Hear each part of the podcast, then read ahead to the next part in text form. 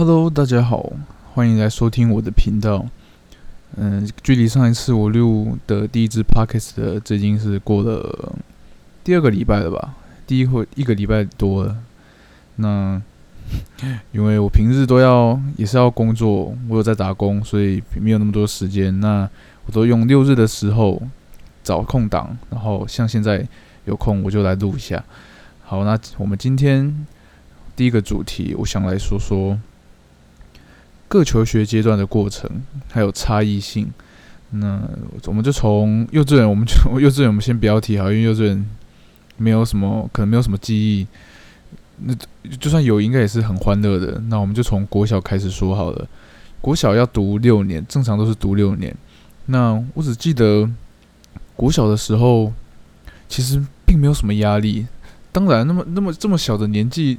要有什么压力？而且就算有好，就算有一定，我我我记得以我来说，就是呃不想上学，早上赖床这种，在现在听起来其实是觉得蛮可爱的。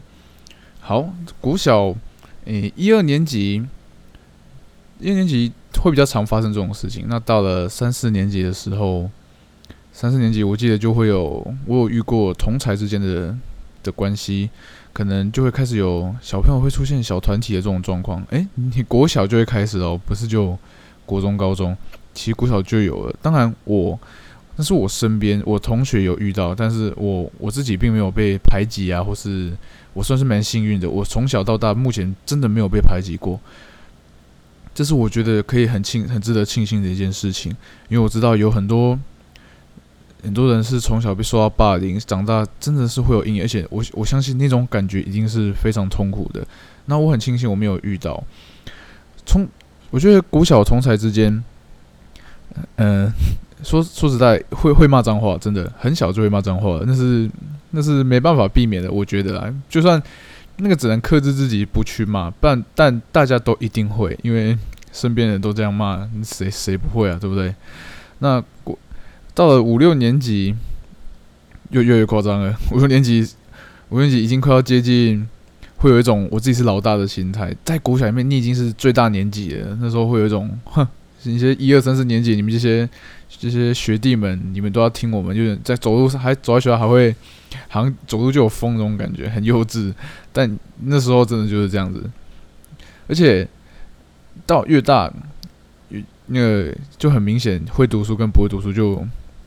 就很很容易分别的，我就是那个不会读书的人，所以越大成绩越差。到了五六年级，我几乎就是参加有参加校队，我参加羽那个羽毛球队，那我就是一直去打球，然后跟同学出去玩，打躲避球，都是去都是我都跑去运动，然后功课不要说了，功课国小再就是国小庆幸就是再怎么烂也不会烂到哪里去。我记得那时候最烂的成绩大概是就是数学六十几分吧，数学六十几分，那是 我我也不知道怎么考的，反正好，反正是这样。那再来国中，一升上国中哦，国中我就有很多可以讲了，因为国中真的真的差太多了，国中跟国小真的差太多了。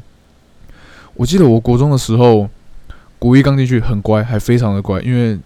你从一个五六年级是走路在在学校走路有风的，到到了国中一个新环境，是你又回到一个最最低的年级，大概每个人求学阶段都是这样在循环。那一进去的时候，我当然是懵懵懂懂，什么都不知道，所以我当然是很乖。老师上老师上课我也很乖，老师出了功课、考试什么东西，我都竟然还会认真的去读。所以我国一的时候其实功课是过得还不错的，连我最大的数学我都很认真去学，就只有国一。的那一年，再来就，我记得我从国一下下学期开始，真的，我连我是全校全校唯二吧，我记得唯二没有上第八节的。哎，这件事情，我这以现在来说，应该也还蛮不可思议的吧？国中第八节，通常对学校都会问你，都会问你要不要，都会拿一张通知单给你给。叫你回去拿给家长说，问你要不要参加第八节，几乎应该是不会有人不参加，因为家长也会觉得说麻烦。那反正都同一个时间下课，这样也比较好接小孩。可能大部分家长会这样想。那还有就是，大部分家长也都希望自己小孩多多多读一点，就是多上一点课，这是好的一点的事。大部分都会这样觉得。可是我爸妈的想法比较开明，我爸妈想法是，你就与其在那边不学，那你干脆去。我爸那时候是说，好，你我可以，我让你，我让你不上第八节，但你要。你要去练球，对我就回去。他叫我要回去国小的球队一起练球。我说好，当然好啊，因为我就不喜欢读书嘛，我也不喜欢在学校那种感觉，所以好，我去练球。可是我记得我撑没有多久，撑没有多久，有一开始就去练，到后面其实我就跟我们班上第二个第二个没有上第八节的人，就是我们班全班就只有我们两个人，我们两个就变成很很好的很好的马吉，因为 这这我们通常下午的时候。在第四，在最后一节课第七节的时候，要打扫。我们我们班是这样子，那打扫完没有上第八节的，抄完年度部就可以走了。所以我跟我那个同学抄完年度部之后，我们两个就一起骑脚踏车，就一起要要回家。那我们要回家之前，我还我们还会一起去买饮料啊，买点心啊，在路上还会停留一下啊，跑到一些我们自己的秘密基地，去那边吃东西聊天。对我们那时候很开心，我那时候想起来也真的很开心，因为人就就我们两个人，但什么话都可以聊，而且会有一种我我说好好好好爽哦，不用上课，我我我提早下课这样子，所以我其实练球就练一段时间，到后面其实就是在耍废，所以我觉得有一些原因就是国中真的过太爽了，国小练球，但国中完全没有练球的情况下，所以。跟爸妈说，我我要去读书，所以我选择普通的高普通的国中，我没有去继续打球。不然那时候其实家里有让我选，说国中要不要去有也有球队的学校，但我选择，因为那时候很偷懒，我选择说我要读书，跟我妈说我要读书，但其实根本就没有，成绩还是一样烂，所以我国中是非常非常废的。再来国二哦，国二国三，国二先说国二好了，国二这个阶段。比较已经熟了，就跟大环境都已经熟了，不会像国一那么懵懵懂懂。国二都已经熟，然后同学也混得很好了，而且我记得我们那时候班上感情非常非常的好。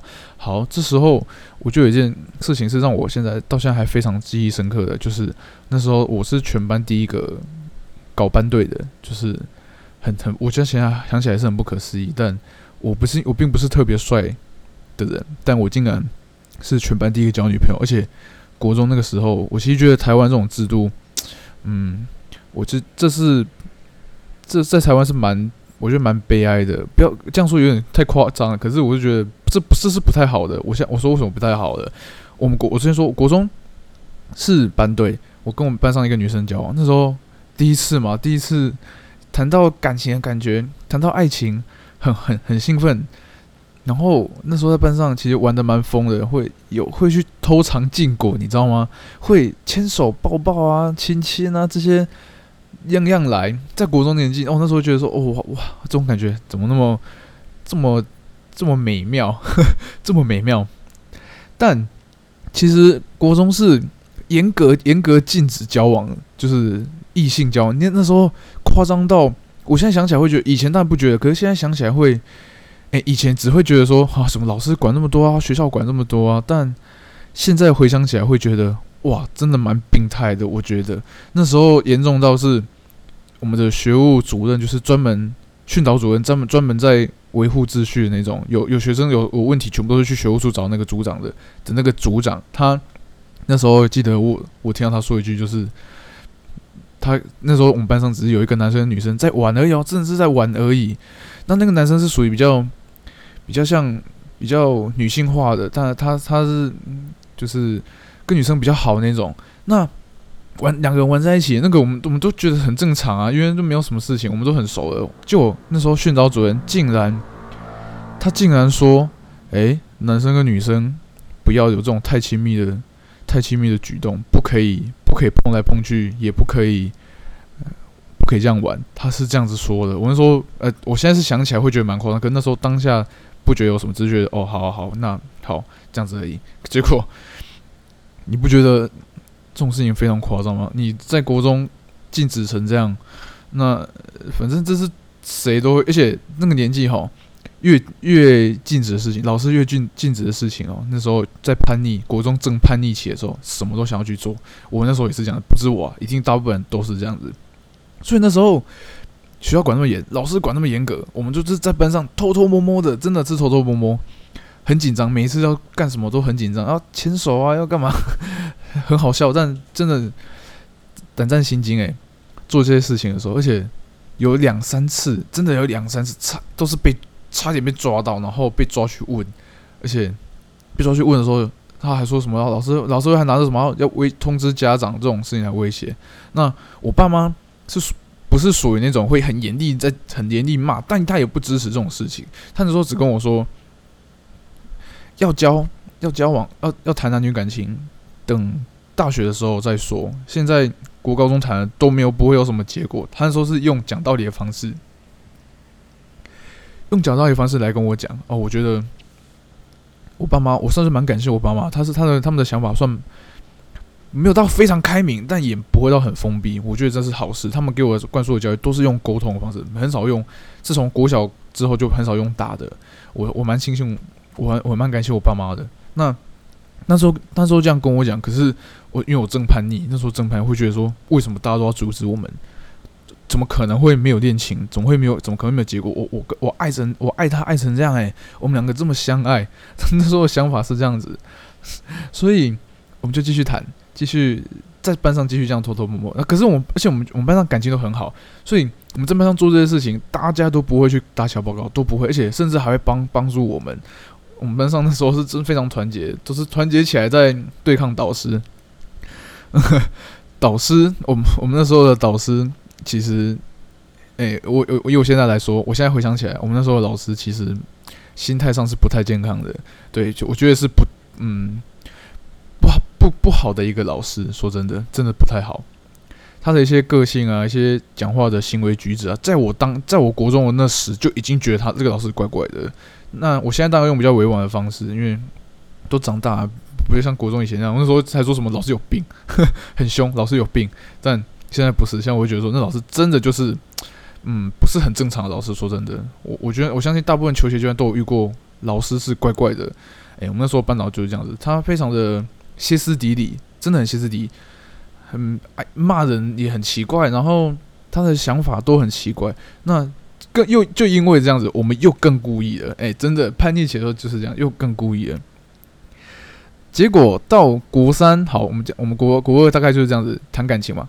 到国三，我们还在继续交往，可是当然吵架非常多次。哎，那时候那么幼稚，这么幼稚，这么小年纪谈感情，一定是是不成熟了，所以吵架是正常的。那时候要分，说个分手就上面哭的要死要活，我也哭，对方那个女方也哭，都不知道在干嘛。现在想起来真的很好笑。那时候国三的时候，哎，上学期还好，上学期还是继续这样子，我上去还在混，真的还在混。到可是。国三的时候，学校都有给你会有给你那种辅导老师啊，都会开始在慢慢辅导你，就是高中升学啊，然后各科老师、班导都会一直在跟你宣导要读书啊，因为你要考高中啊。大概国三就是一直在经历这种事情。那辅导老师那时候都会拿那种性向测验，诶，就是做你以后会就比较适合什么工作。那时候国国三就在做这种事情了。那再来就是。到了下学期，到下学期真的大家全班都在拼，在拼那个。我们那时候，我们这届是第一，我是第一届从机测改成会考。嘿，我们这届是白老鼠，我是第一届会考生。那我们对那时候老师就是每天每一天都会叮咛你，你要会考剩几天呢？你要会考啦，大概都会一直在提醒你这种事情。啊，那时候我呢。有一点紧张了，真的开始在紧张了。那我爸妈其实就是说，太知道我不爱读书，所以他们并没有说，他们就是觉得我就尽力去做这样子。那当下还要填志愿嘛？我记得我那时候真的就是乱填诶，好像是乱填。我会考填志愿，其实我也忘记。反正我记得那时候大家都还在读书，正在拼的时候，我就是觉得，我觉得我考不上，所以说我就决定跑去考考看我们高中的。嘉义有一种，我们在我我是我是住嘉义的，嘉义的一所高中体育班羽球队，我就想要去考看看，因为那是我我我国小学过嘛，那国中其实也有陆陆续续断断虽然断断续续，但也有在打。我就觉得说，好吧，我读读书考不上，那如果我去读体育班呢？我用这种方式考，说不定我就国立高中可以读了。因为我爸妈有说过，如果我不是国立高中，他不让我读，他不想让我去读私立。他那时候是这样跟我讲的。我觉得应该是有点在半半恐半吓我吧，就是会觉得说我他会他觉得用这种方式让我认真一点读书啊。所以说那时候我就真的去考了，结果就真的让我考上了，真的让我考上，而且我比全部的人。我比全部的人都还要早有学校，所以说我在那时候在下学期的时候，我在班上其实是很自由，老师其实那时候也不会对我讲，他们他们他都已经知道我已经有我已经有高中可以读了，所以他那时候每次在班上就会说，其他同学你们你们不要受不要受我影响，可是他们他不是故意在讲，他他只是说因为。我已经有学校，那你们其他人还没有，所以你们现在要更认真读书。我是因为已经有选择其他的路了，老师那时候是这样讲的，这样子是其实没有什么问题的。这大概就是我国三，国三的一个阶段，到最后就是考上高中。好，再来再讲高中了。高中我考上体育班，我其实国中啊，我忘记讲，我国中其实是非我刚我前面有说嘛，我国中其实非常的轻松。非常的开心，所以我国中非常胖，吃的非常的胖。我那时候最重九十五公斤，跟一我现在看到我以前国中的照片，跟一头猪一样，真的是跟一头猪一样，非常的胖，非常胖。结果这种身材，我竟然跑去考体育班。那那时候高中会收，其实是因为会说，其实因为我们这些人真的太少了。所以全部的人，我们这些全收，我相信真的很很幸运啊，很幸运他们全收，不然我可能也不会上。结果我就用这种身材跑去读体育班，体育班哎，体你们要知道，体育班是要被操的很惨的，就是体能样样来啊，你要被操跟狗一样的模式在训练。那好，我进去了，我进去高中了，高中算是我人生的一个转捩点，真的，我在高中学到了非常多。而且很有意义，虽然还是没有在读书。高中体育班不用说，体育班的体育班模式就是，并不不可能有人会读书的，连学校老师都知道体育班是不不可能会读书，所以说他上课是嗯来来应付的，应应付给学校看。所以说那时候我们跟老师都非常的好，因为老师也都知道我们他并不需要教我们什么东西，他只需要来跟我们好好的相处就好了。那时候的模式就是这样子，所以说。跟老师都很好，跟老师都在聊天这样子。我们上课没有什么压力。我们上课，我我可以讲讲一下我们高中我高中的生活。我高中呢，早上要晨操，没有错，早上我们就要晨操。早上晨操就是跑体能，跑完体能再来回去上课。上课的时候。我们要上到中午，我们我们模式是这样子：早上晨操，上午上课，下午练专场。体育课体育班就是练专场，所以说我们晨操完回去学教室被操的半死。吃完早餐之后，就是趴在桌上。我们那时候全班，我们全班竟然可以，大部分人都是哦，不是只有少数人哦，就是划手机，然后再就是直接从第一节课开始趴趴到中午，趴到中午就是一直睡。睡到中午，然后起来吃饭。我们那时候生活真的就是这样子，非常的，嗯，听起来很废，对不对？可是真的，你你很难想象那种感觉。那是练被被操的完全没有体力了。你回教室，冷气开下去，怎么可能不睡？这么舒服，怎么可能不睡？而且我们这一班，我这一我这一年很很特别。我们这一年是所有体育班里面最少的人，所以说原本。是要废班的，就是没有要成立这个班，但最后有成立，好险有成立，不然我就没有学校了。所以我们班很少人，只有十二个，三个专场，哎，三个专场加起来就十二个。我记得那时候是田径、羽球，还有有一个是网球的人，但就一个网球，所以等于是就有田径跟羽球这样加起来，全班就有十二个人，很很夸张，对不对？十二个是什么班啊？但体育班其实就是差不多这样，所以十二个人。用正常的教室，你就知道那个桌子有多多了。虽然一定没有那么多啊，但就是会多出好多张桌子。我们那时候竟然就是桌子椅子摆一摆，我们就可以躺着睡觉了。那时候就是我们高中的生活。那高中我说我学到很多吗？因为高中体育班有点像是军事化教育，诶，没有那么夸张，但其实就是大家都很怕教，很很怕教练，教练说什么就做什么。那练什么，教练排什么课表，你就要照着做，而且。很有纪律，球队是非常有纪律的，毕竟是体育班嘛。那时候几乎都是一个口令一个动作，你也不敢干嘛。教练说什么，就是那时候学长学弟制非常的重，这是这个是那时候比较一开始进去比较不能适应的。学长学弟制很重，我们学弟进去其实几乎就是被当狗，讲难听一点啊，因为学长叫你做什么，你就一定要做。而且虽然我并没有遇到那种非常夸张的学长，但大部分一开始学长都会定你，就是会让你怕，要让学弟怕，不然学弟学弟不可以让学弟爬上头学长头上嘛。所以那时候学长都会。一开始进去就定你，当然那只有一开始而已。你做叫你做什么，你就要做；罚你就要罚，叫你去去做体能，你也要去做。吼，是样样样样来啊。那一段时间过后，不用不用到二年级，只要高一一刚进去过几个月之后，其实跟学长就还不错了。那时候练球就是正常的练。那我学到的东西，第一个除了球技，这是一定会进步的，这是第一个。再来。我瘦了，我刚刚进去的第第二个月我就瘦十公斤了，你就知道有多超了。可是我瘦完十公斤之后，其实体能体重就一直维持，因为之后就比较适应了嘛。就比起我就我身材其实一直都壮壮的，我就没有再瘦下去了。但至少跟国中比已经好很多，而且我那时候算是蛮精壮的，身身上算不是很瘦，但并不是肥肉那种的，而且超的算。蛮精实的吧？不是我我自己这样讲啊，很怎么会怎么会自己讲？但我那时候被超，其实身身体练还不错啊，就是至少是有肌肉的，我我可以这样讲。那那时候除了学到球技，除了学到体能，除了体能体那个体型有改变之外呢，再就是态度。这态度是我觉得以后出社会非常，像我现在我也觉得这是非常有用的，态度真的很重要啊。高中的时候，老师一直教会你的就是打球，成绩并没有很重要。当然，我们还是要拼，但他会，我们老师是跟我们说，你你出去出以后出社会打球，并不一定是用得到的，但态度非常重要。所以他那时候在教我们的时候，每次集合啊，每次干嘛，他都会间接的教育我们，我们做事的做事情的态度，我们要认真去做每一件事情啊，然后态度要很正确，也不可以有那种。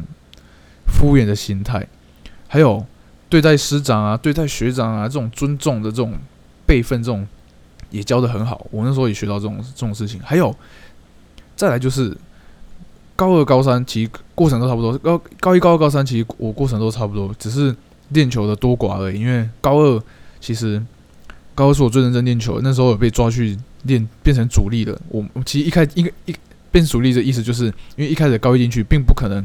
你不可能是主要的一份子，因为有前面有学长在，学长练的比你久，他们一定是最强的。所以说你在你刚进去的学弟一定是放在比较后段的。那到了高二之后，我就升上去主力了。嘿，我就是被抓上去练。那上去主力的时候，其实非常的累，毕毕竟是更超嘛。你你是要主要去拼成绩的人，所以说你一定会被这被超的更惨。再来就是，可是高二那年我非常认真练球，收获很多。我我就是觉得。高中最有最重要应该就是高二那段时间了。那再来，高二过完，高三，高三其实就是压力最大的，因为那时候压力已经不是什么体能的压力了，因为那就那时候已经习惯了嘛，训练都已经习惯了。高三的压力其实是升学，哦，这是我印象最深刻的，因为高中要考大学，这对我来讲是人生的一个很大的一个门槛。我觉得我我那时候一直对自己，到最后甚至每天晚上都。压力非常大，甚至会到要快要哭这样子，因为你会很担心自己到底考不考得上大学。我，嗯，你会觉得说你付出这么多，但真的不一定会让会有国立的大学可以读。我那时候目标就是国立的大学。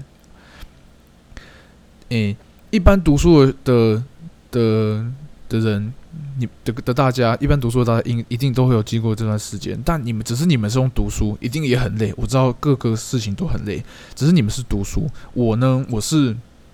我我们只是打球，我们只是不一样，升学的方式不一样，但其实过程我觉得应该是差不多的。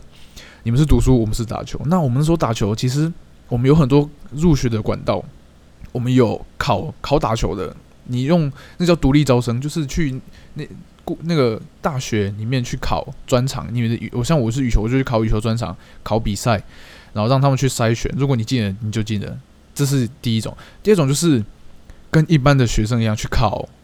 诶，去考那个考考考读书的那个叫什么考试我忘记了，还是我我前面说错了，还是我国中那不是会考，我真的有点忘记了，还是高中才是会考，反正 我有点忘记了，反正高中也要考一个，就是跟跟其他跟其他那个读书的一样去考，我有去考那个，我们我什么都去用的，我真的什么都用，到最后还有一个是，到最后还有一个我忘记，真的也是忘记名称了，那过那么久了，到最后还有一个是。最后最后阶段有一个最后一个考试，那是你前面那个你们前面那个读书的考试没有考好的话，还有最后一个，还有最后一个阶段可以考。我就最后那个没有去考，其实其他我都有用。照包括因为最后一个那个考试必须必须要要要加一个什么备审哦，备审资料就是要你你要自己做自传简介给给那个你要分你要去甄选的学校，你你可以自己选学校。你要传上去，不是传上去，你反正你就是要去上传到那间学校，或者亲自去面试这样子，才可以去考第三阶段那个考试。我我那个也有去用，但当然最后没有用上来，因为我已经在那个之前我已经有收到大学录取的的消息了，所以我那时候考试就是考独招，再来考数科考啊，对，还有数科考，数科考就是考体能，我们体体育就是考体能，那其他的数科也有像音乐的那种音乐啊，那个就是考。考他们的音乐，但但以以此类推，我们就是考体能。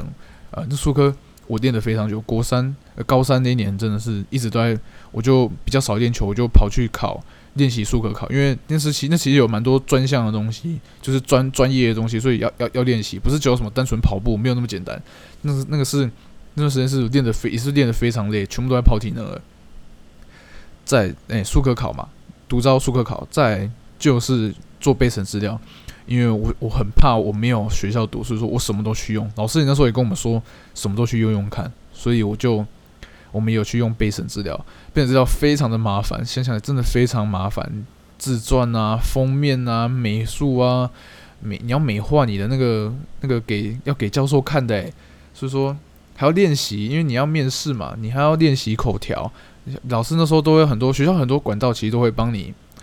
像辅，我们那时候就是辅导师嘛，老辅导师都非常好。我们那时候其实都会去，每天都会去跑辅导室，每天都去图书馆，都在做这些。那教练教练当然也同意我们，我们就是全我国三高三就是全力在拼拼学校的。那结果到我那时候到最后什么都考完了，数科考完，学测是学测啊，学测学测学测，对，叫学测吧，高中是叫学测吧，对，学测也考完了。学测当然不要说了，学测学测那就是在闹的而已。再就最重要就是独招，我我我最后入学，最后入学是我是用独招考上，就是考考比赛，去学校考比赛考上的。那我考上就是台中的体育大学嘛，嗯，我就读到现在了。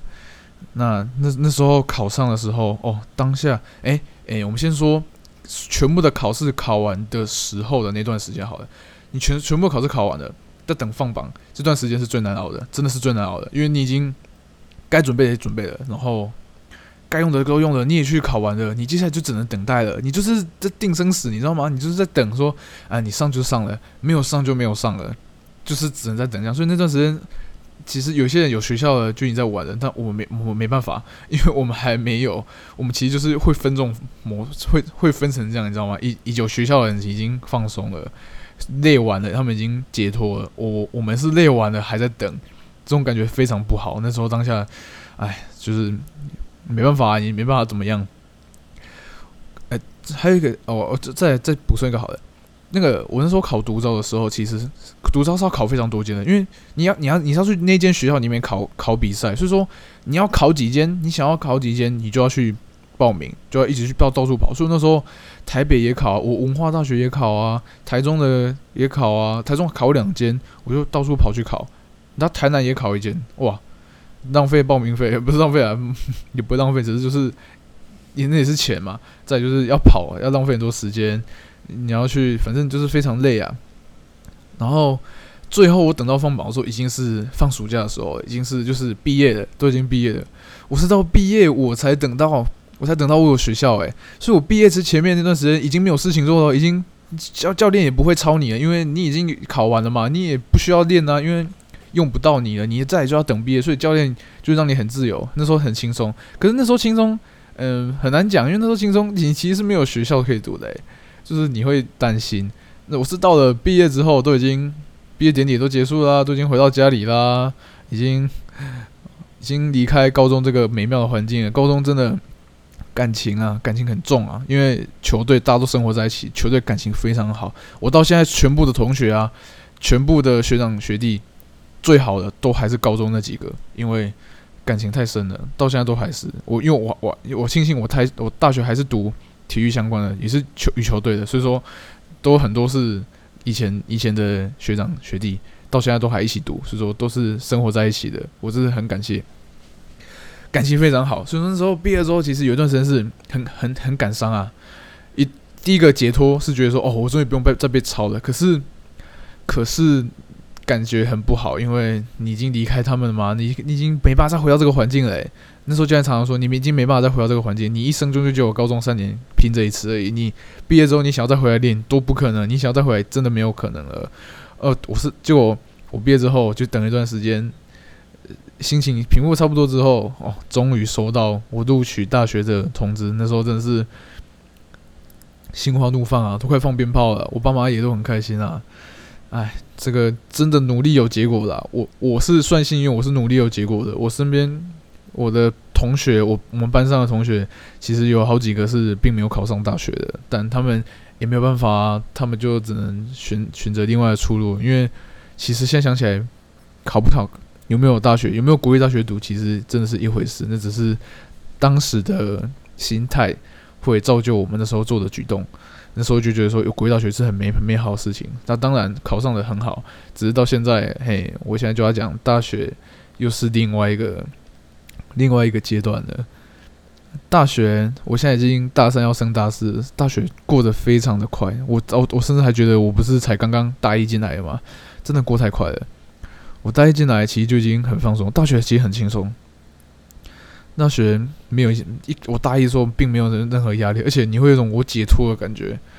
你不用练球，不用被管，还还还可以脱离家里。那时候会觉得说在家在家里很不好，因为都要被管嘛。你可以去住外面的，你住宿舍，你在外面生活的，又可以有一种有一种像是你变成小大人那种感觉。有成年的，你可以去自己管自己的这种感觉，所以大家很兴奋，很开心。我大一真的很开心，因为那时候虽然是学弟，但学长都很好，人都很好，很照顾我们。再就是球队，我们其实我们这间学校，我们这间学校的球队其实很欢乐。我们这个专场啊，那时候很欢乐，所以说真的就是去那边打球而已，很开心。打球啊，你要干嘛，教练都不太会管你，很自由。而且就是因为这么自由，所以我大学又胖了，马上就胖好好多，真的很废啊，我真的很废。高中要被抄才会瘦，然后不被抄就直接胖回来，很正常。大一唯一的压力就是大一的课，大一的课是不能选的，是学校帮你排好的，有好有坏。好处是如果让你选，你可能不会选，因为你刚进去嘛。那他都帮你排好了，那你没关系，就很就是你就照按表操课。大一的课唯一的压力就是，诶，都是必修，然后很硬，因为有很多是，比如说游泳课跟田径课这两个是非常硬的。我们有这种课，那时候，诶，你就想说。在早八的时候，大学很废。你知道大学已经是跟高中，我那时候觉得说，高中我怎么办法晨操啊？六六六点多就起来晨操，还跑体能诶，我高中竟然有办法做这种，我大学直接变草莓，直接烂草莓。早上八点就爬不起来，早八就爬不起来了，真的很废。结果我那时候早八要上游泳课，尤其是冬天的时候，这么冷，你根本就不想下水。你就是说，你会常常要，诶，那时候有有一部分是要对抗自己的心魔啊。你 要不要起来？要不要从床上起来？要不还是要请假？不要去了，直接旷课。大学真的很废，都有这种心态。那那时候早八还要去游泳学游泳课，或者是田径课，这种大太阳下要跑啊，要干嘛？而且大田径课老师又很严格。哦，这种事情，这这该就是我大一的压力了吧？这种压力。你不觉得听起来跟高中有点像吗？就是老师排都是老师排好给你的，你只要做。可是虽然很累，可是都是人家排好给你的。